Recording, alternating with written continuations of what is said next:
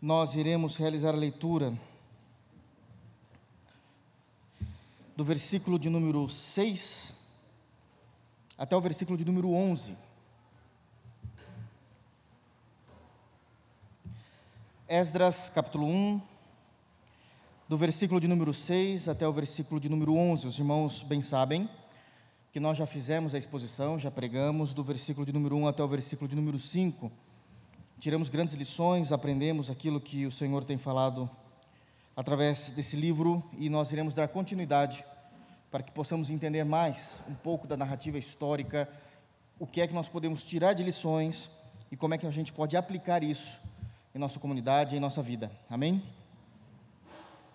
Todos acharam? É de extrema importância que todos leiam. Esdras, capítulo 1, do versículo de número 6 até o versículo de número 11, diz assim, palavras descritas pelo, por Esdras, que foi um sacerdote, responsável pela segunda leva, pelo segundo retorno do povo de Israel do cativeiro para Jerusalém. Diz assim o texto sagrado: Todos os que habitavam nos arredores os ajudaram com objetos de prata, com ouro, bens, gado e coisas preciosas, afora tudo o que voluntariamente se deu. Também o rei Ciro tirou os utensílios da casa do Senhor, os quais Nabucodonosor tinha trazido de Jerusalém e que tinha posto na casa de seus deuses. Tirou-os Ciro, rei da Pérsia, sob a direção do tesoureiro Mitredate, que os entregou contados a Sesbazar, príncipe de Judá. Eis o número deles: trinta bacias de ouro, mil bacias de prata, vinte e nove facas, trinta taças de ouro, quatrocentas e dez taças de prata de outra espécie, e mil outros objetos. Todos os utensílios de ouro e de prata foram cinco mil e quatrocentos. Todos estes levou Sesbazar quando os do exílio subiram da Babilônia para Jerusalém. Amém. Vamos orar? Feche os teus olhos, vamos pedir para que Deus nos dê entendimento e graça diante desse texto. Amém? Pai amado, em nome de Jesus, nós nos reunimos a Ti como a Tua igreja para lhe prestar culto. Nós temos lhe adorado, Senhor, lhe adoramos com os cânticos, lhe adoramos ao exaltar o Teu santo nome, lhe exaltamos ao lhe ofertar a Ti, mas também queremos Te adorar ao ouvir a Tua santa palavra. Se conosco, nos ajuda a entender, a interpretar, que possamos compreender de fato aquilo que o Senhor tem falado ao teu povo, que nós possamos, Senhor, de alguma forma aplicar essas verdades em nossos corações, porque queremos saber mais de Ti, aprender mais de Ti e realmente sermos aquilo que o Senhor espera que nós sejamos como igreja. É assim que nós oramos, no santo nome de Jesus. Amém. Amém, meus irmãos? Semana passada nós terminamos a exposição até o versículo de número 5. Muitas informações foram dadas não temos tempo, evidentemente, para falarmos ou tratarmos tudo novamente daquilo que falamos, mas eu quero trazer um rápido resumo do que, é, do que entendemos até aqui. Nós sabemos que Esdras ele é um livro pós-cativeiro. Sabemos que depois daquele período do Reino Unido, que é com é, é, Saul, Davi, Salomão, quebra-se o reino. O reino se divide. Uma parte do povo de Israel, uma grande parte, aliás, dez tribos, vai para o norte, duas ficam no sul. É chamado de Jerusalém ou Israel e Judá. O que nós entendemos é que a dinastia foi quebrada e por causa disso Deus começa a trazer implicações seríssimas, porque agora eles começaram a servir a Deus da maneira que lhe mais agradava e não necessariamente seguindo a lei de Moisés. Com o povo do norte, Deus acabou com todo o reino, de fato, quando envia a Síria para destruir todo o povo. E daqueles, aquelas duas últimas nações, que era Judá e Benjamim, tão muito conhecido como Judá, inclusive, o reino de Judá, o Senhor vai trazer os babilônicos. Deus levanta os caldeus, os caldeus é o povo mais difícil, mais ferrenho dos babilônicos, para trazer agora um, um castigo, um juízo de Deus sobre eles. Esse castigo nós reconhecemos na Bíblia historicamente como os 70 anos de exílio, ou aquilo que também popularmente é chamado de os 70 anos do cativeiro babilônico. Isso é mais conhecido historicamente. E esse povo então fica durante 70 anos sofrendo o juízo de Deus por causa da apatia espiritual, a frieza espiritual, as imoralidades com que estavam vivendo, até que, terminados os 70 anos profetizados já pelo profeta Jeremias, profetizado pelo profeta Abacuque, o Senhor restaura esse povo e vai fazer com que esse povo retorne a Jerusalém. Depois do juízo, depois do castigo, depois deles terem aprendido com Deus, o Senhor vai arrebanhar o seu povo para que eles possam agora, em obediência, servi-lo. Mas também entendemos na semana passada, lendo os textos bíblicos, que esse retorno não é tão simples, ele não é tão fluido. E retornaram então em três levas. A primeira leva, depois de dois anos do decreto do rei. Isso significa que Zorobabel, como primeiro governante, subiu com eles, orientando todo esse retorno para que eles pudessem reconstruir o templo de Jerusalém. Eles saem da Pérsia, a Pérsia até então agora já tinha abatido Babilônia, então agora era o reinado do, da Pérsia que, que estava ali. E a Pérsia, através do rei Ciro, diz: Olha, Deus falou comigo, isso já era profetizado, vocês podem voltar a Jerusalém. Então o primeiro retorno acontece com Zorobabel, 536 a.C. E eles retornam ali, e agora eles precisam reconstruir o templo. E qual era a importância disso? porque o culto do Antigo Testamento estava centrado no templo dos judeus, no templo que Deus tinha pedido para ser instituído. E durante 20 anos esse templo ele começa a ser para, começa a ser reconstruído para, por causa da frieza também que alguns judeus começam a apresentar, dificuldades dos de fora, dificuldades de dentro, mas durante 20 anos essa construção acontece e termina. Todavia, essa segunda leva que vai subir agora com Esdras demora a partir da saída de Zorobabel 80 anos para subirem. Ou seja, o perdão de Deus é imediato, a justificação em Cristo é imediata, mas a intimidade com Deus leva tempo. E eles demoram então 80 anos para saírem da Pérsia e subirem para Jerusalém. Tem mais história depois disso. Tem a terceira leva, que vai ser com Neemias, que é o livro seguinte a Esdras. E Neemias sai da Pérsia 14 anos depois de Esdras, dando um total de 94 anos para que eles possam retornar. Ou seja, só o retorno foi mais do que os 70 anos de juízo. É isso que nós trabalhamos muito na semana passada. Falamos que Deus despertou o povo, Deus despertou o coração de Ciro. Ciro fala por meio daquilo que Deus tinha falado com eles. E no versículo 5, nós falamos que após o arauto de Ciro ter fechado o pergaminho, de estar lendo aquilo em praça pública, lendo que eles estavam libertos, para que eles voltassem para a sua terra, o arauto fecha esse pergaminho e é dito que homens, todos aqueles que estavam ouvindo, obviamente que havia mulheres e crianças ali ouvindo, mas os homens prestaram atenção, e é dito no início do versículo 5: então se levantaram os cabeças de família de Judá e de Benjamim, referente às duas tribos do sul, e os sacerdotes e os levitas, com todos aqueles cujo Espírito de Deus despertou, para subirem e edificar a casa do Senhor, a qual está em Jerusalém. O templo já estava perfeito, mas edificar como? O templo precisa agora ter vida. E é justamente nesse ponto.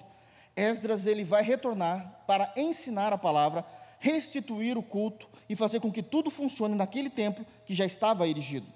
Os homens então precisavam tomar e prestar atenção, entender o que Deus estava falando, obedecer a Deus e aplicar isso. Falamos muito esse contexto na semana passada. E, no primeiro momento, no versículo 5, enquanto Deus fala com a família, num segundo momento, no final do versículo 5, Deus fala com a liderança espiritual do seu povo, que até então no Antigo Testamento eram os sacerdotes, eram os escribas, e ali Deus levantava também esses homens, despertava esses homens, os levitas inclusive, para que pudessem retornar e oferecerem culto a Deus, trabalharem no reino de Deus local para que Deus pudesse ser exaltado, o culto agora é prontamente funcionando para a adoração de nosso Deus. Amém? Óbvio que nós não temos mais sacerdotes e nós não temos mais levitas. Eu sei que algumas igrejas usam desse termo, mas biblicamente os levitas são os filhos da tribo de Levi. Não existindo mais levitas, o trabalho do templo não se existe mais como antigamente. Então o Senhor desperta a sua liderança do Novo Testamento, que está baseado hoje no pastorado, e nós explicamos a seriedade que é o ministério pastoral na semana passada. Acredito que os irmãos tenham isso muito claro na mente ainda. Amém? Irmãos, partindo então de hoje, continua-se a narrativa histórica. Eu já disse que nós estávamos acostumados a pregar nos profetas, vindo de uma série de mensagens, de sermões pregados nos profetas, do qual é mais simples entender a voz de Deus, de certa maneira, porque no, no, profetismo do Antigo Testamento era muito claro os profetas serem levantados e diziam assim: diz o Senhor. Então ali os nossos ouvidos ficavam atinados ao que Deus iria falar, porque era algo mais objetivo. Mas quando nós vamos, saímos dos livros proféticos e vamos para os livros históricos, agora nós precisamos cavar talvez um pouquinho mais profundo para tirar lições que nem sempre são claras e óbvias para o nosso entendimento, e é isso que nós, com a graça de Deus, faremos nessa noite, continuando a exposição do livro de Esdras. Então, começando a partir de agora, o versículo de número 6, que é o que nós lemos, quero lê-lo novamente, somente o versículo de número 6, para que nós possamos entender o restante dessa narrativa. Os homens, os cabeças de tribo, já tinham se levantado, a liderança espiritual já tinha se levantado, estavam trazendo, fazendo todo o planejamento para começarem esse segundo retorno, 80 anos depois que Zorobabel já tinha subido. Então já fazia 80 anos que o primeiro povo já estava em Jerusalém, eles estavam partindo agora, e continua a narrativa. Olha o que é dito no versículo de número 6. Todos os que habitavam nos arredores os ajuntaram com objetos, os ajudaram né, com objetos de prata, com ouro, bens, gado e coisas preciosas, afora tudo o que voluntariamente se deu. Esta é uma narrativa clara e óbvia, e nós precisamos ler o versículo de número 6, em suma e em guisa ao versículo de número 4 que diz: Todo aquele que restar, em alguns lugares em que habita os homens desse lugar, ajudarão com prata, ouro, bens e gado, afora as dádivas voluntárias, para a casa de Deus, a qual está em Jerusalém. Nós sabemos que o versículo de número 4 ainda faz parte do edito do rei. O versículo 4 ainda está dentro daquela compreensão de que o arauto está com o pergaminho aberto e agora proclamando o decreto do rei. Enquanto que o versículo de número 4 está focado na promessa de Deus, o versículo de número 6 é o cumprimento da gloriosa promessa de Deus. Enquanto o versículo 4 mostrava a esperança para um povo que há 70 anos vivia em escravidão, numa escravatura terrível. O versículo de número 6 agora era a esperança contínua da presença de Deus juntamente com eles. Então aqui nós já temos algumas lições importantíssimas para tirar do versículo de número 6 e quero compartilhar com os irmãos. A primeira lição que nós temos no versículo de número 6 é o cumprimento glorioso das promessas de Deus. Eu falei que nós temos que ler esse versículo 6 em consonância com o versículo de número 4. E é exatamente esse o ponto. Aquilo que Deus promete no versículo 4, Deus imediatamente promete no versículo de número é, cumpre no versículo de número 6. Mas existem algumas características especiais das promessas de Deus que nós precisamos observar aqui no versículo de número 6 e eu quero apresentar aos irmãos alguns pontos, algumas verdades claras do que estão aqui nesse texto. O primeira primeiro comportamento que nós vemos de Deus ao cumprir as suas promessas, nós vamos perceber de imediato, quando lemos o versículo de número 6, que as promessas de Deus, elas são concretas, reais e perfeitamente aceitáveis. Perfeitamente aceitáveis. Elas são concretas porque elas estão fora, fora de qualquer pensamento filosófico, de qualquer pensamento ateísta. Deus promete algo no versículo 4, quando os homens se levantam no versículo 5, quando a liderança da igreja se levanta no versículo 5, para começarem a subir rumo a Jerusalém, imediatamente todos os homens da Pérsia, que até então tinha todo aquele povo, todo aquele povo como escravos, começam a ofertar na vida deles, começam a trazer benefício para a vida deles. Isso é algo concreto. Isso é algo concreto, não é algo filosófico. A promessa de Deus não é algo que a gente precisa seguir por caminhos filosóficos de pensamento para que a gente possa encontrar, de alguma forma, um fio de raciocínio e dizer: está vendo? Ó, então é aqui que possivelmente seja Deus. Não, não. É algo muito claro, é algo muito notório, não é algo abstrato, é algo palpável é percebível. É percebível. É visto. As promessas de Deus, elas são concretas, a ponto de, se não for algo que venha caber na palma de nossas mãos, onde nós possamos apalpar, nós conseguimos vivê-la de forma clara. Irmãos, olha o que o texto está dizendo. Eles eram escravos, foram libertos, é verdade que eles estavam tendo uma vida mais tranquila agora, debaixo do império da Pérsia, uma vez que Babilônia foi destruído. Mas do nada, esse povo agora tem riquezas. Tem riquezas. Então é uma promessa concreta. ela é uma promessa real. O que isso significa? O que é que significa ser uma promessa de qualidade real da parte de Deus? É que quando nós analisamos novamente o versículo de número 6, é percebido imediatamente que existem fatos naquilo que aconteceu.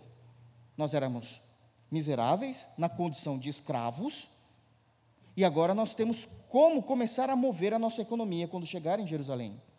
Nós não tínhamos absolutamente nada e estávamos vivendo daquilo que o império persa nos dava para comer. Agora a gente tem ouro e prata. A gente tem ouro e prata. Existem ocorrências, existem fatos que provam a promessa de Deus. E ela é totalmente aceitável. Nós conseguimos olhar para essas promessas e perceber que são dádivas, que é graça, que é misericórdia, que é favor. Não há nenhum mal em aceitar as promessas de Deus. Quando digo isso, eu estou comparando a nós aceitarmos propostas que são escandalosas, obscuras, propostas que há segundas intenções naquilo que os homens prometem aos outros homens. A promessa de Deus é pura, ela é perfeita, ela é agradável, ela é aceitável. Ela não flerta com o erro, não flerta com o mal. Então, é uma característica notória das promessas de Deus. Um povo saindo da escravatura, um povo que, por mais que estivesse vivendo um pouco melhor, porque estavam debaixo do Império Persa, agora se levantam homens de todos os arredores para ajudar, com prata, ouros, bens, gados e pedras preciosas, ou coisas preciosas em algumas traduções. Isso é interessantíssimo, essa característica pontual das promessas de Deus. Elas são concretas, elas são reais, elas são aceitáveis. Um segundo ponto que eu queria tratar ainda no versículo 6, dentro do, desse cumprimento glorioso das promessas de Deus, é que Deus é minucioso ao cumprir a Sua palavra. Deus é um Deus minucioso em fazer cumprir aquilo que Ele falou. Se os irmãos fizerem uma comparação entre a promessa do versículo 4 e o cumprimento do versículo 6, a literatura, a maneira como foi escrito esses dois textos, é quase uma cópia um do outro. No versículo de número 4, Deus se preocupa em profetizar, através da vida de Ciro, dizendo que o povo de Israel seriam ajudados com prata, ouros, bens e gado, afora as dádivas voluntárias. O versículo de número 6 é citado a ajuda que chegou. Essa ajuda veio através de objetos de pratas, com ouros, bens, gados e coisas preciosas, afora tudo o que voluntariamente se deu. Deus foi minucioso em cumprir a risca o que ele falou. Não é algo generativo, não é algo genérico, não é algo, uma palavra soltada no meio de multidões. Não é uma promessa como que no meio de duas milhões de pessoas no deserto, como foi em Êxodo, saindo do, saindo do Egito, como se Deus dissesse: Bom, eu vou curar alguém que está com dor de cabeça aqui. Aí é fácil. São duas milhões de pessoas, num sol escaldante, saindo de 330 anos, 430 anos de escravidão no Egito. É óbvio que alguém vai estar com dor de cabeça. Aqui Deus cita pontos específicos. E Deus cumpre especificamente cada ponto. E isso nos chama atenção para uma aplicação. Assim também, quando começamos a reconhecer que o nosso Deus é um Deus minucioso em Suas palavras, que é um Deus minucioso em Suas promessas, precisamos começar a treinar os nossos ouvidos, as nossas atenções, para ler e ouvir com minuciosidade o que Ele fala. Com minuciosidade o que Ele fala. Porque nós não treinamos, e temos muitas vezes falta de treinar, os nossos olhos na leitura, os nossos ouvidos naquilo que está sendo pregado, de forma minuciosa da parte de Deus. Às vezes nós cometemos erros, erros perigosos, e que muitas vezes não entendemos de fato o que está sendo dito. Quero dar alguns exemplos aqui. Quero dar alguns exemplos. Quem é? Quem é? Que nunca olhou para o livro do Apocalipse como um livro futurista? Mas estava escrito o tempo todo que era um livro preterista. que era um livro baterista. Era dito no livro o tempo todo: não seres esse livro, cumprimento em breve. E a gente sempre jogando, jogando, jogando, jogando, jogando o futuro. Porque não prestamos atenção nas minuciosidades. Nas minuciosidades. Quem é que durante muito tempo da sua vida cristã não acreditou e defendeu ferrenhamente que Isaac era o filho da promessa feita a Abraão? Mesmo Paulo tendo dito na carta aos Gálatas que o descendente era Cristo. Porque a gente não se apercebeu das minuciosidades. Como diria o mundo corporativo, talvez a gente esqueceu de ler as letras pequenininhas do contrato. Quem é que por muitos anos não creu que no dia de Pentecostes, quando todos aqueles homens começaram a falar em outras línguas, entenderam como línguas estranhas e não perceberam que eram idiomas? Está escrito no texto. Está escrito no texto. Deus é um Deus de minuciosidades e precisamos entender com minuciosidade, com atenção, com diligência aquilo que ele fala. Tudo aquilo que ele disse no versículo 4 foi seguido à risca no cumprimento do versículo de número 6. No versículo de número 6. Deus é glorioso em cumprir as suas promessas. As suas promessas, então, passam por aquilo que é concreto, por aquilo que é real e perfeitamente aceito. Mas um outro ponto importantíssimo é que Deus é um Deus minucioso que cumpre a risca aquilo que ele promete. E precisamos ser minuciosos como Deus em entender, ter os nossos ouvidos, os nossos corações, os nossos olhos treinados para perceber a minuciosidade da parte de Deus. Um terceiro ponto importante ainda no versículo de número 6. Quando nós lemos esse texto de forma clara daquilo que Deus fez, como ele trouxe todos aqueles que estavam ao redor, ajudando com esses objetos, fora o voluntariado que se deu, é que a bênção de Deus não acrescenta dores. E isso é importante. A bênção de Deus não acrescenta dores. Quando Deus deu todos esses objetos valiosos para o seu povo, Ele fez isso para facilitar e abençoar a peregrinação do povo de volta a Jerusalém. Eles precisavam sair da Pérsia, é exatamente esse o texto. Eles precisavam sair da Pérsia, já estavam deveras atrasado, 80 anos depois da primeira leva com Zorobabel, e eles precisavam caminhar até lá. Deus abençoou o seu povo com todos esses objetos valiosos, com pedras valiosas, com ouro, com prata. Por que, que Deus faz isso? Para facilitar o retorno e a caminhada deles com Deus, a vida deles com Deus.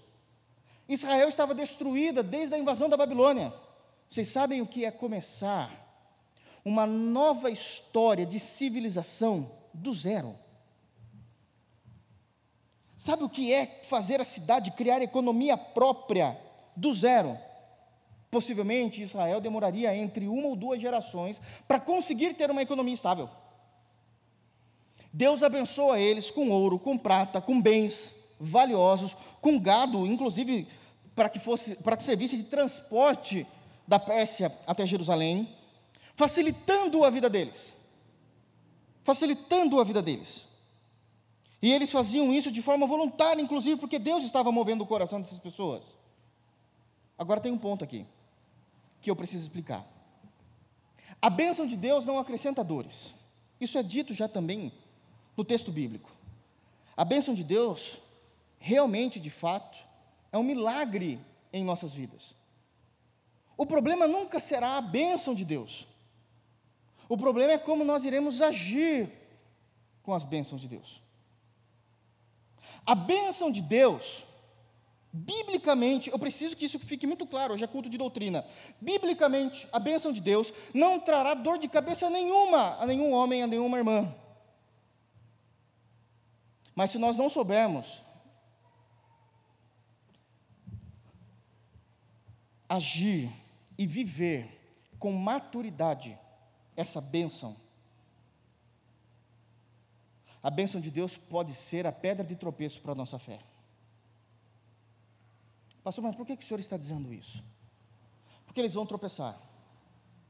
Deixa eu contar um pouquinho o spoiler da história à frente. Eles vão chegar lá. eles vão estar bem. Bom, nós já fizemos a leitura a, nível apenas de compreensão no capítulo 5 do versículo 1, abra lá rapidamente, de que Ageu e Zacarias estavam nesse meio. Então, se você abrir lá em Esdras capítulo 5, nós vamos perceber que os profetas Ageu e Zacarias profetizavam nesse período. E nós, com a graça de Deus, já tivemos a oportunidade, o privilégio de expor tanto Ageu como Zacarias aqui na igreja. E se os irmãos se lembram, quando Deus levanta o profeta Ageu, Deus está dizendo o seguinte: Por que é que a casa de vocês estão construídas, terminadas, muito bem apaineladas? Isso significa que, guardadas as devidas proporções, as casas dos judeus naquele momento da história já estavam tudo com móveis modulados. E a minha casa não, o templo, onde se havia o culto do Antigo Testamento. Eles não adoravam em espírito e em verdade ainda. Por que não?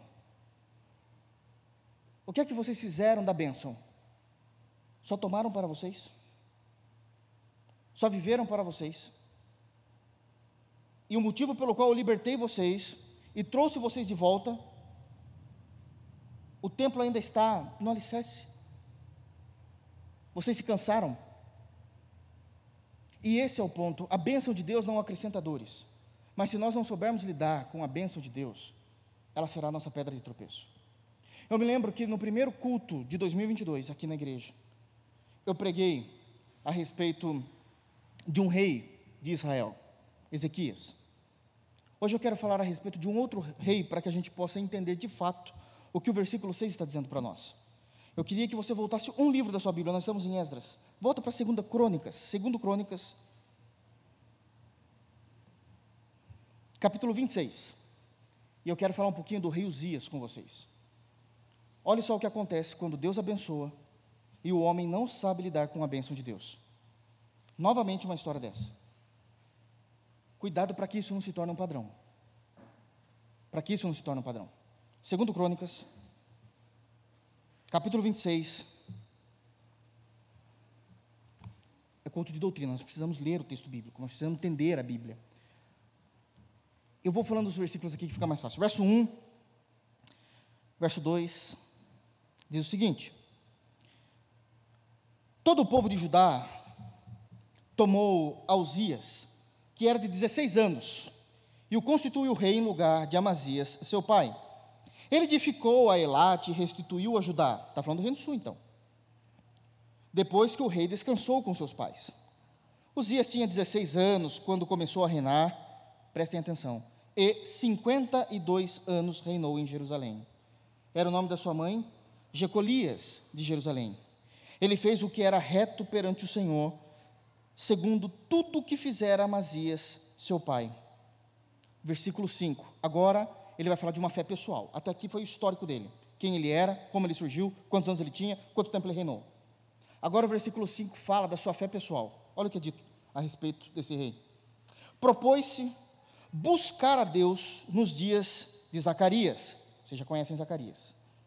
Que era sábio nas visões de Deus. Nós já falamos das oito visões que ele falou no livro. Nos dias em que buscou o Senhor, Deus o fez prosperar.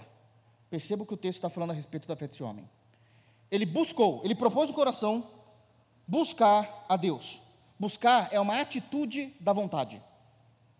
Ele entendeu quem era Deus, ele propôs no seu coração uma atitude que ele tomaria de vontade: irei buscar o meu Senhor, irei viver para Ele, irei compreender quem é Deus. Uma atitude da vontade. E assim ele fez. Deus aceita a sua adoração, sabe que sua fé é legítima e aí é dito também que por causa disso o Senhor o fez prosperar. Agora, qual é a prosperidade que Deus deu para ele? Coisas maravilhosas. Versículo 6. Saiu, eu vou aqui falar rapidinho, não vou expor não, mas rapidinho. Saiu e guerreou contra os filisteus e quebrou o muro de Cade e de Jabiné e o de Asdod. Sabe o que é isso? Deus prosperou ele, não apenas financeiramente. Deus prosperou ele com vitórias contra os inimigos vitórias contra as tribulações, angústias e decisões necessárias da vida. Ele conseguiu fazer isso. Continua o versículo 6.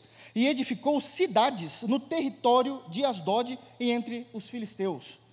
Ele alcançou lugares que eram inimagináveis. Como é que você constrói uma cidade no território de outro? Você conseguiu e conquistou espaço naquilo que você fazia. Deus fez isso por ele. Versículo 7. Deus o ajudou contra os filisteus e contra os arábios que habitavam em Gurbaal e contra os meunitas. Ajuda soberana e direta de Deus na vida desse rei. 8. Os amonitas deram presentes a Uzias, cuja o renome se espalhara até a entrada do Egito, porque se tinha tornado em extremo forte.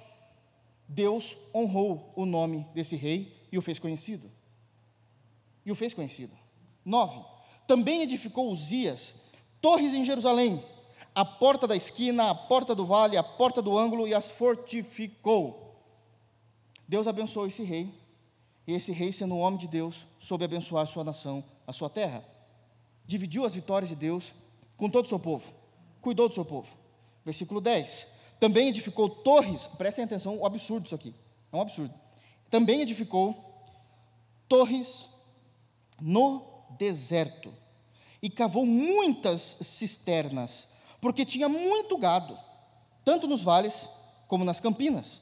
Tinha lavradores e vinhateiros, nos montes e nos campos férteis, porque era amigo da agricultura. A prosperidade financeira desse rei foi tão grande que Jerusalém não conseguiu comportar todos os seus gados. Ele precisou ir para o deserto. deserto vai morrer os gados. A gente vai cavar cisternas. Olha a tecnologia do homem na época para que brote a água do chão. Ele tinha lavradores para fora da cidade, vinhateiros, porque o vinho era muito comum, para fora da cidade. Deus o abençoou, porque ele decidiu buscar o Senhor.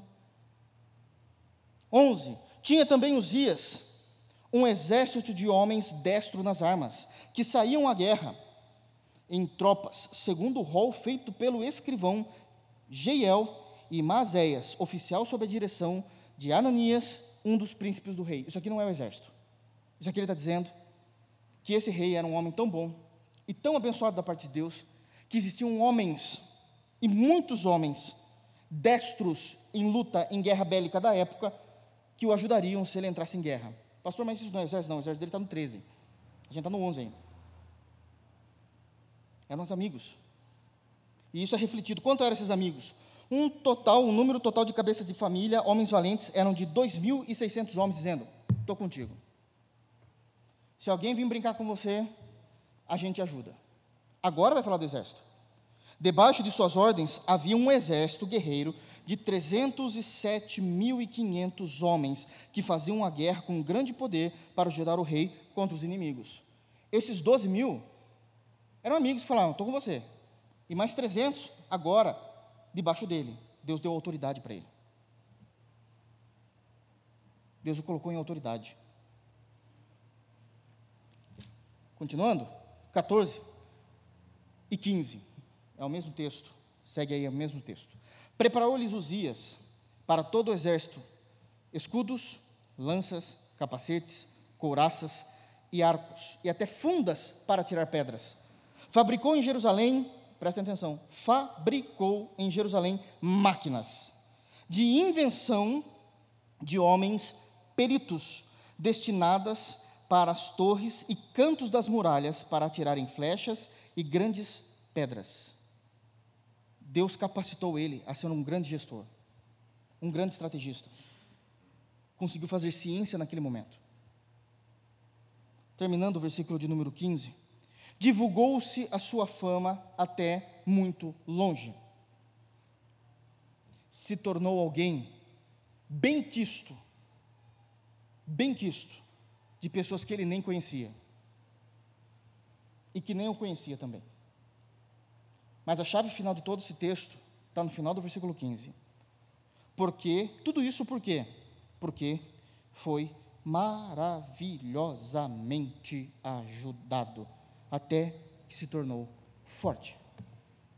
Uma ajuda sobrenatural, maravilhosa, sobre a vida dele, da parte de Deus. Por isso que ele conseguiu tudo isso aqui se tornou forte. E agora? Está cheio da bênção. Entendeu isso? Não. Versículo 16. Mas, aí tem o, o mas, né? Essa contração adversativa, mas. havendo-se já fortificado, exaltou-se o seu coração para a sua própria ruína e cometeu transgressões contra o Senhor seu Deus, porque entrou no templo do Senhor para queimar incenso no altar do incenso. Três pecados seríssimos que ele cometeu, tendo a bênção de Deus. Primeiro, exaltou o seu coração, soberba. Arrogância. Eu sou bom. Eu sou forte. Deus é só meu. Você acha que Deus vai fazer alguma coisa comigo? Olha tudo que ele fez. Olha como ele deixou meu reinado. Em outras palavras, olha como Deus me abençoou. Olha o milagre que ele fez na minha vida. Olha onde ele me colocou. Eu consigo olhar perfeitamente e ver que o que eu vivo hoje é concreto da parte de Deus, é real da parte de Deus e aceitável da parte de Deus. Como está teu coração? Ele foi soberbo. Qual é o primeiro princípio da soberba, da altivez do espírito? Quando nós pegamos a bênção de Deus e fazemos do milagre algo normativo. Eu começo a achar que aquilo é normal. E por achar que é normal, eu acho que tem esforço meu no meio. E por achar que tem esforço meu no meio, eu começo a propagar isso, a desprezar o próximo, a judiar e achar que eu sou bom. Você vai cair. O tic-tac de Deus está acontecendo. Segundo pecado desse rei, ainda no versículo 16, ele exaltou seu coração para sua própria ruína. Ele foi, assim, perdão, ele exaltou seu coração, é isso mesmo, para sua própria ruína e cometeu transgressões. Transgressões. O que é transgressões? Ele transgrediu a lei de Deus. A Bíblia diz, é só até aqui. É isso que nós fazemos como crentes. Ele quis ir além. Aonde ele foi além? A Bíblia sempre foi clara no Antigo Testamento dizendo o seguinte: quem lida com o templo e com o altar de sacrifícios são os sacerdotes. Você é rei, você não podia fazer isso. Mas o que é que ele pensou? O que é que Deus vai fazer comigo? Deus me ama. Olha tudo que Deus fez para mim. Você acha que Deus vai ficar bravo? Não, foi só um errinho. Tenho licença para pecar. Não tem, não. Ele transgrediu. Ele transgrediu. Por último, por último, ele quis tomar um lugar que não era dele. Nós precisamos estar no lugar onde Deus nos colocou, nem a mais, nem a menos. Nem a mais, nem a menos. Tudo isso para entender, quero que os irmãos voltem a Esdras, o versículo 6. Deus cumpriu gloriosamente as suas promessas porque o versículo 6 tem que ser lido à guisa do verso 4. O verso 4 é a promessa, o verso 6 é o cumprimento. Sabemos que as promessas de Deus são promessas concretas, reais e aceitáveis. Deus é minucioso na Sua palavra. Mantemos então minucioso naquilo que Deus nos colocou. Prestemos atenção naquilo que Deus está falando de forma minuciosa. Por não prestarmos atenção, já pensamos diferente acerca do Apocalipse, já pensamos diferente acerca de Atos capítulo 2, com a descida do Espírito Santo, já pensamos diferente acerca de quem foi Isaac, um homem que passou sem brilho nas Escrituras, e a gente fala, foi o filho da promessa.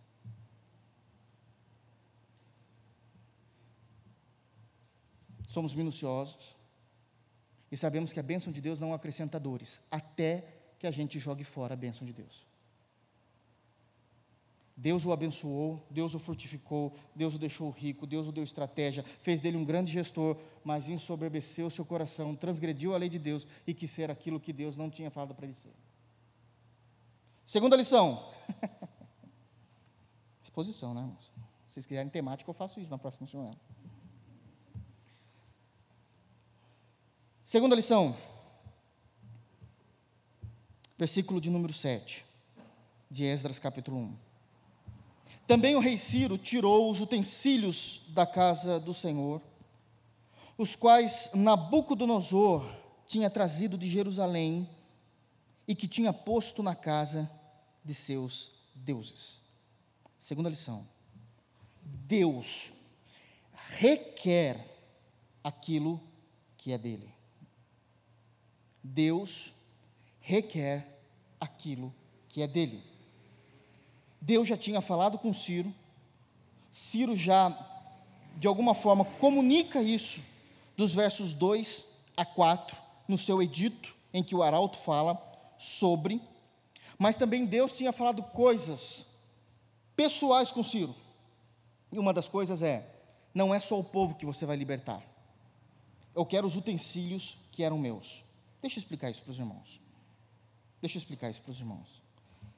Nas guerras que aconteciam nesse período da história, o exército ou o império vencedor, em forma de humilhação ao exército perdedor, eles pegavam objetos de valores daquela nação que havia perdido a guerra e levava para sua terra como um troféu.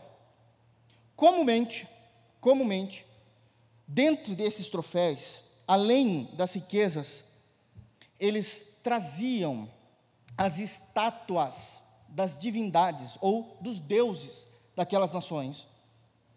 E traziam isso então também como um troféu, dizendo: Olha que Deus forte, hein? Não conseguiu nem segurar a gente. Satirizando a pseudo-proteção que esses deuses poderiam trazer aos seus povos.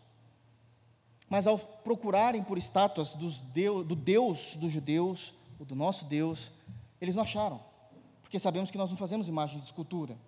Então eles pegaram aquilo que tinha um valor espiritual, os utensílios do templo, que serviam como culto a Deus, no serviço do dia a dia do reino de Deus, do período do Antigo Testamento. Então eles pegam esses utensílios babilônicos, Nabucodonosor, pegam isso, levam isso para a Babilônia e ainda usam esses utensílios numa noite de orgia, de bagunça. Uma balada rave, se fosse falar nos dias de hoje.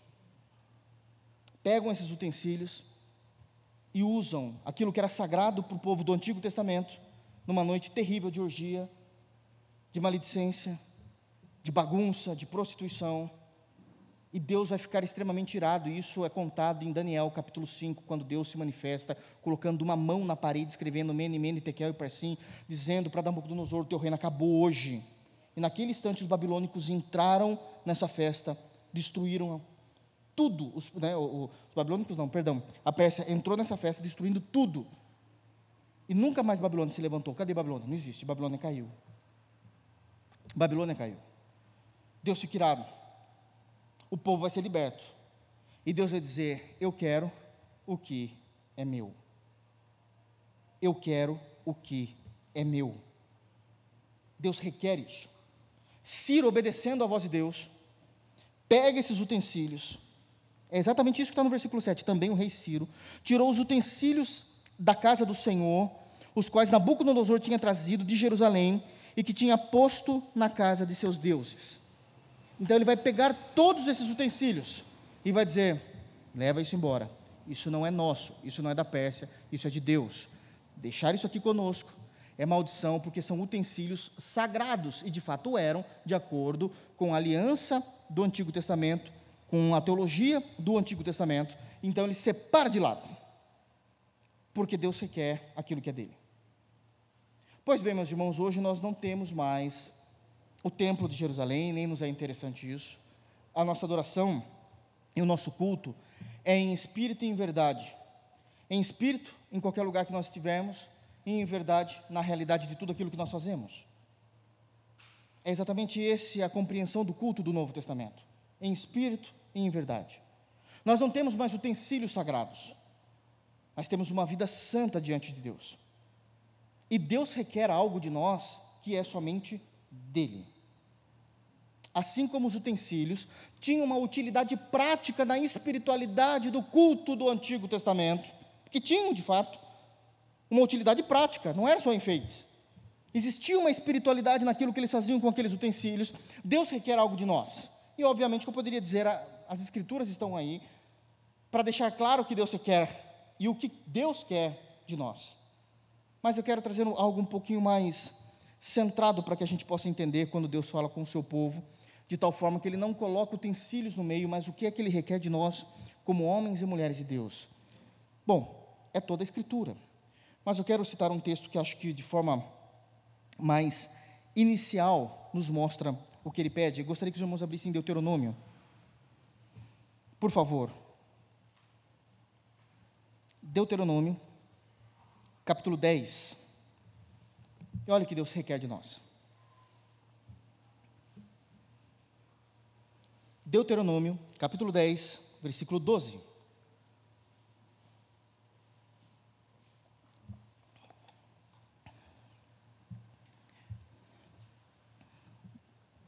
Todos abriram? Olha como é dito. Palavras de Moisés, profetizando, proclamando a verdade de Deus para os judeus, para Israel. Ele diz o seguinte, verso 12 do capítulo 10 de Deuteronômio: Agora, pois, ó Israel, que é que o Senhor requer de ti? Não é que temas o Senhor, teu Deus, e andes em todos os seus caminhos, e o ames e sirva ao Senhor, teu Deus, de todo o teu coração e de toda a tua alma. Três princípios daquilo que Deus requer de todo crente, em qualquer lugar do mundo, em qualquer geração, em qualquer tempo da história. O que é que Deus requer do seu povo? Primeiro coluna, primeiro princípio, que temas o Senhor teu Deus. Nós, como crentes, devemos temê-lo. O que é temer, pastor? Temer a Deus é reverenciá-lo como Deus. O temor a Deus é a reverência santa, um respeito santo, entendendo e compreendendo quem Deus é e obedecendo-o, vivendo a partir daquilo que Ele é para nós. Ele é o nosso Deus, nós somos o seu povo, temos compromisso com esse Deus. Isto é o temor de Deus, nós devemos temer ao Senhor, nosso Deus. Segundo princípio, ainda no versículo 12: E andes em todos os seus caminhos, aplicar todas as medidas doutrinárias no nosso dia a dia, todas as verdades universais dos textos bíblicos a nós. Amar a Deus sobre todas as coisas é doutrina aqui, é doutrina do outro lado do mundo. Amar o próximo é doutrina aqui e do outro lado do mundo. Se abster do roubo, do assassinato, como vai dizer também leis dos Dez Mandamentos, é pecado aqui, é pecado em qualquer lugar do mundo. Devemos aplicar isso. Lemos as cartas do Novo Testamento, principalmente que são compêndios doutrinários para a igreja da Nova Aliança, e vivemos aquilo. Isso é andar nos seus caminhos. Temos temor a Deus, andar nos seus caminhos, e continua. E o ames e o sirvas ao Senhor. A nossa obediência de andar nos seus caminhos não deve, eu já disse isso, não deve ser uma obediência mecânica. Se Deus falou que eu tenho que amar, o meu próximo tem que amar. Meu Deus do céu. Não, não é assim. Não é uma obediência mecânica, Deus falou tem que fazer. Mas é uma obediência que flui de uma relação íntima e amorosa com Deus de uma relação verdadeira com Deus. Eu não obedeço a Deus por uma questão mecânica, Ele manda, eu obedeço. Não é isso. Eu obedeço a Deus porque eu passei a concordar com Deus quando eu me converti. E eu concordo com Deus. Eu sou cúmplice de Deus. Eu entendo que a vontade de Deus é a única vontade funcional do universo. E todas as demais vontades vão contra a sua vontade. E eu vivo essa realidade. E agora, em amor, eu expresso essa afetividade, essa intimidade, essa comunhão, e eu agora sirvo, que é a devoção prática a Deus. A minha devoção espiritual é aquilo que eu faço no meu quarto todos os dias, pela manhã e à noite. É o que eu quero acreditar. Mas a minha devoção prática é o como eu ajo, vivo no reino eu trabalho, eu sirvo. Eu sirvo. E como é que eu manifesto esse amor e esse trabalho, esse serviço ao reino? Termina-se o versículo 12 dizendo que nós fazemos isso ao Senhor nosso Deus de todo o teu coração e de toda a tua alma. Em outras palavras, mais simples no português, porque eu consagrei todo o meu ser a Deus. Então a gente já tem trabalho para fazer. A gente já tem lição de casa para amanhã. Porque eu dou toda a minha vida a Ele. Isso daqui é doutrina. Agora, pois, ó Israel, que és que o Senhor requer de ti, não é que temas o Senhor teu Deus, ande em todos os seus caminhos e o ames e o sirvas ao Senhor teu Deus de todo o teu coração e de toda a tua alma. Agora faz sentido. É o que Deus requer de nós, assim como Deus ele fez esse requerimento no versículo de número 7 para Ciro. O culto do Antigo Testamento precisava-se dos utensílios do templo. O culto do Novo Testamento precisa que Deuteronômio, capítulo 10, versículo 12, seja uma realidade na vida da igreja. Ele requer isso para ele. Versículo de número 8. Tirou-os Ciro, tá, ainda está falando dos objetos, dos utensílios do templo. Tirou-os Ciro, rei da Pérsia, sob a direção do tesoureiro Mitredate, que os entregou contados a Sesbazar, príncipe de Judá. E alguém fala, o que, que tem para tirar disso aqui? E isso é o lindo dos livros históricos. Geralmente os livros proféticos estão baseados em profecias ou visões. Mas os livros históricos têm muito tema para ser cavocado e tirado. E sabe qual é a lição que nós temos no versículo de número 8? Que Deus se atenta para uma excelente administração. Excelente administração, é. Eu sei que como a igreja lida, 99% das vezes, 99% das vezes, de temas espirituais e doutrinários, os crentes tendem a esquecer que Deus ama a boa administração. Sabe quem pediu os utensílios do versículo 7 para Ciro? O próprio Deus. Sabe o que Ciro poderia ter feito? Pega tudo isso daí e devolve. Não é nosso. Vai trazer problema para nós. Não. Chama o tesoureiro, porque isso tem valor. A Bíblia, ela não quer nos ensinar a sermos administradores financeiros ou algo do gênero. Não é uma faculdade disso. O foco da Bíblia é outra coisa. Mas ela passa pelo princípio da boa administração. Jesus trabalha com o princípio da boa administração de negócios, de finanças, de projetos. Isso faz parte da vida cristã. Aliás, a maioria dos cristãos, muitas das vezes estão em situações difíceis financeiras, não é por causa do diabo. Muitas das vezes é porque a gente só se alimentou de questões espirituais e deixamos os melhores cargos para o pessoal do mundo. Quantas, eu, eu, nasci na igreja. Quantas vezes eu ouvi isso junto com os meus amiguinhos quando eu era menor?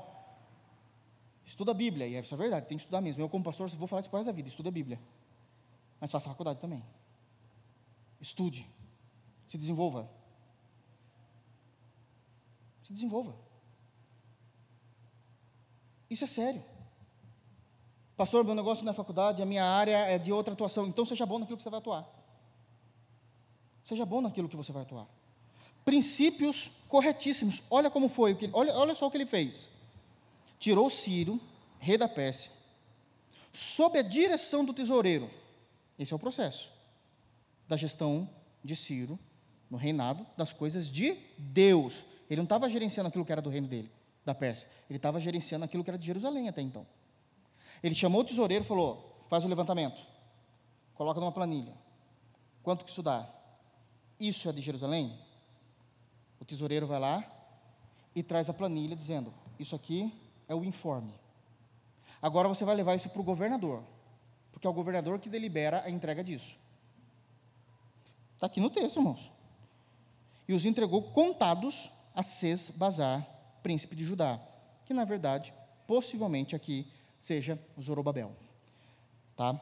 Sesbazar é o nome babilônico de Zorobabel, que era o nome judeu. Da mesma forma que em Daniel nós temos Ananias, Misael, é, como Sadraque e Mesaque. Ok? Amém, irmãos? Então nós vemos isso aqui claramente. Ah, e tem o Azarias, né? Que é o Abidnego. Ó, tem o Azarias. Consciência já pitou aqui. Então tem o Azarias que, que era Abidnego na Babilônia. Então aqui isso é claro. Isso aqui é claro, uma administração. Jesus lida com isso. Deixa eu mostrar alguns princípios, porque o texto me pede isso. Abram no Evangelho de Lucas. Vamos, vamos falar um pouquinho disso? O texto pede, então a gente fala, porque a gente prega todo o conselho de Deus. Lucas, capítulo 14, Evangelho segundo Lucas, palavras de Jesus. Jesus ele vai usar uma explicação de abnegação espiritual usando conceitos de administração. Lucas, capítulo 14, versículo 28. Todos abriram? Eu quero que todos leiam. Jesus falando. Posso ler? Olha o que diz. Pois qual de vós, pretendendo construir uma torre, não se assenta primeiro para calcular a despesa e verificar se tem os meios para concluir? Para não suceder que, tendo lançado os alicerces e não o podendo acabar, todos os que a virem zombem dele. Isso é administração. Eu vou fazer algo na minha vida. Preciso fazer o projeto. Preciso calcular. Dá para eu terminar? Senão vai virar zombaria. Eu consigo fazer isso até o final? Consigo, de fato, levar isso adiante? Isso aqui é política civil. Administração civil, perdão, administração civil. Quer continuar? Jesus dá um outro exemplo ainda agora. Versículo, é, versículo de número 31. Ele só continua. Ou qual é o rei que, indo para combater outro rei, está falando de guerra, não se assenta primeiro para calcular se, com 10 mil homens, poderá enfrentar o que vem contra ele com 20 mil homens? O primeiro, administração civil. O segundo exemplo, administração política. Tem que ter administração. O que, que geralmente a gente pensa? É para Deus mesmo. Esse é o problema. É para Deus. Faça o projeto. Tem que ver se o projeto é aprovado pela igreja. Vamos pensar nisso. Vamos entender isso. Eu estou falando isso em termos, na nossa vida é a mesma coisa. Eu fiz um projeto, eu vou conseguir? Eu vou conseguir? A minha resposta é: depende. Mas depende do que, pastor? de como é a tua visão para a administração. Mas como assim, pastor? Então eu te explico. Vamos para Provérbios 16. Vamos falar o que Salomão nos ensina? Provérbios 16, 32. Depende do que? Da nossa capacidade, capacidade e maturidade de gestão. Eu explico isso. Vamos ler o texto? Olha a nossa maturidade de gestão. Eu tenho exemplos maravilhosos, estou me segurando aqui. Provérbios 16, 32. Todos abriram? Olha o que é dito pelo rei Salomão. 16, 32. Melhor é o longânimo do que o herói da guerra, e o que domina o seu espírito do que o que toma uma cidade. Sabe o que está dizendo? É melhor você ter maturidade para segurar, ser longânimo, do que já sair guerreando. Você não sabe o que você vai enfrentar. Você tem que estudar primeiro. Tem que ver como vai ser as táticas. E melhor é aquele que sabe dominar o seu espírito, em outras palavras, mais simples. Melhor é aquele que sabe colocar no seu devido lugar aquele desejo atinado de comprar alguma coisa, do que você ir lá e comprar. Eu já vi uma, uma irmã, muitos anos atrás, dizendo o seguinte: Pastor, não posso ter 10 reais na carteira. Se eu tiver 10 reais, eu vou lá no bar e gasto. Nem que seja para comprar um. O que tem hoje lá? Chicletes. Tem irmão que, que só fica esperando sair o mais próximo smart, o mais novo smartphone. Saiu, eu preciso comprar. Eu preciso comprar. Não, não precisa. Você não é um bom administrador. Você vai gastar tudo. Você não consegue de alguma forma, segurar os teus impulsos, os teus desejos. Não consegue. O banco é o banco. Aquela instituição financeira que eu acho que tem parte. Mas isso não é doutrinário. Isso é a minha visão. Te libera um cartão de crédito. Meu Jesus. Aquilo foi para te afundar. Que você não sabe ver um real de crédito no teu cartão você vai gastar? Segura os seus desejos. Geralmente você diz, mas eu preciso. Não, você não precisa. Você precisa de Cristo. Você não precisa disso. Calma. Respira. Já dizia Jesus no seu Sermão do Monte, no capítulo 5: se o teu cartão de crédito te faz pecar, quebra-o e o lança fora. É sério, irmãos. Vocês estão dando risada? Mas a maioria dos irmãos tem problemas com seus nomes porque não souberam administrar. Não foi por falta da bênção de Deus. Não foi. Terceiro ponto da administração: o que é que você faz com seus dias? Eclesiastes, por favor. Eclesiastes 11, versículo de número 6. Olha o que Salomão diz. Como é que a gente administra, remindo o tempo, administra o nosso tempo? Eclesiastes 11, versículo 6 diz o seguinte: Posso ler? Semeia pela manhã a tua semente, e à tarde não repouses a mão, porque não sabes qual prosperará, se esta, se aquela, ou se ambas igualmente serão boas. Traduzindo isso para o português. Ele está dizendo o seguinte: você trabalhou pela manhã? Trabalhei. Conseguiu terminar o que você tinha que fazer hoje? Sim. Não fica no celular, não. YouTube vai destruir a tua capacidade de raciocínio, sua capacidade de memória, sua capacidade de discernir as coisas. Mídias sociais não serve para nada. Para com isso. Você conseguiu fazer pela manhã o que você precisava? Consegui. Continua olhando o processo que você fez pela manhã.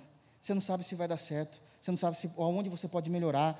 A semente pode vingar, a semente pode não vingar. As duas podem ser boas, mas as duas podem dar errado. Fique de olho. Salomão, homem sábio, fazia isso. Ele não ficava.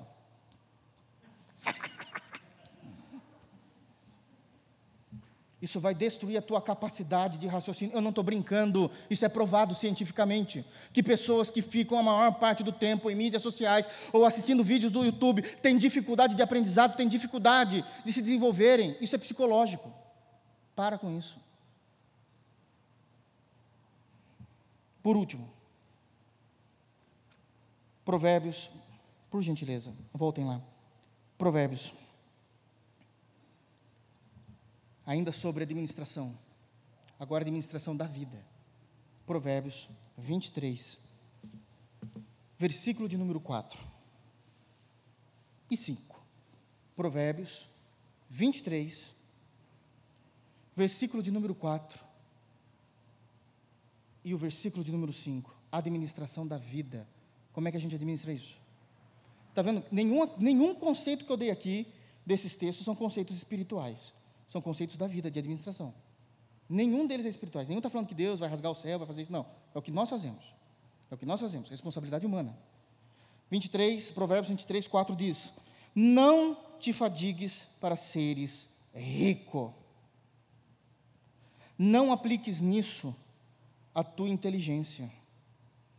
Porventura, fitarás os olhos, ou focará né, os olhos, naquilo que não é nada?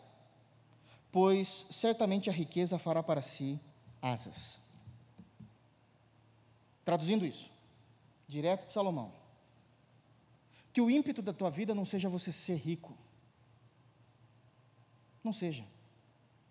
Isso não tem valor. Você pode comprar tudo que o dinheiro possa comprar de fato com as riquezas. Mas isso não te amadurece. Isso não faz de você um homem melhor uma mulher melhor. Jesus fala para a gente comprar a sabedoria dele. Lá em Apocalipse capítulo 3, ele fala isso para a igreja, aliás, para a igreja mais rica, que é a igreja de Laodiceia. Eu falo para você comprar de mim ouro, não outro ouro. Porque você está gastando tempo com aquilo que você não vai levar embora para a eternidade. E outra coisa, a riqueza sempre vai fugir de você como uma águia quando você chega perto de um passarinho. E um pardal, o que, que ele faz? Voa. Para que você nunca alcance. E você vai gastar toda a sua vida tentando isso. Não está dizendo que a gente não pode crescer, evoluir financeiramente. Está dizendo que esse não deve ser o foco da nossa vida. O foco da nossa vida é comprar do Senhor ouro. É do Senhor Jesus. É vida com Jesus. É vida com o Senhor, é intimidade com Ele. Cuidado para que a gente não se perca, achando que as coisas dessa vida se tornaram mais importantes que as coisas do céu. Paulo traduziu isso quando escreve aos Colossenses, no capítulo 3, e logo no início do capítulo 3, no versículo 2, na realidade, ele já diz assim: olha para as coisas que são de cima, não olha para as coisas que são da terra. Como é difícil para nós desassociar isso, né? Porque a gente está impregnado com aquela sujeira do Evangelho de João, do capítulo 13, que Jesus fala: então vocês precisam limpar os vossos pés. Porque a gente anda tanto nesse mundo que os nossos pés, os nossos dedos, e entre os dedos estão sujos com a poeira dessa terra. E Jesus misericordiosamente vai até nós, se abaixa, pega a bacia de água, cinge-se com a toalha e começa a lavar. E geralmente a gente é o Pedro dizendo: o senhor não vai fazer isso não. Não, não dá para desassociar, não. Jesus fala: dá. Então me lava inteiro, você já não precisa, você já conhece a palavra, já foi batizado, já vive com Deus, não precisa disso. Só lavar o pezinho. Aí você dorme em paz. Que o Senhor nos ajude a compreender isso. Eu tinha mais coisas, mas eu não tenho mais tempo. Quantas coisas nós temos aprendido com Esdras? Há uma narrativa histórica que, se a gente prestar atenção, todo o nosso cristianismo fica firmado em um único livro das Escrituras. Que Deus nos abençoe em Cristo Jesus. Vamos ficar de pé?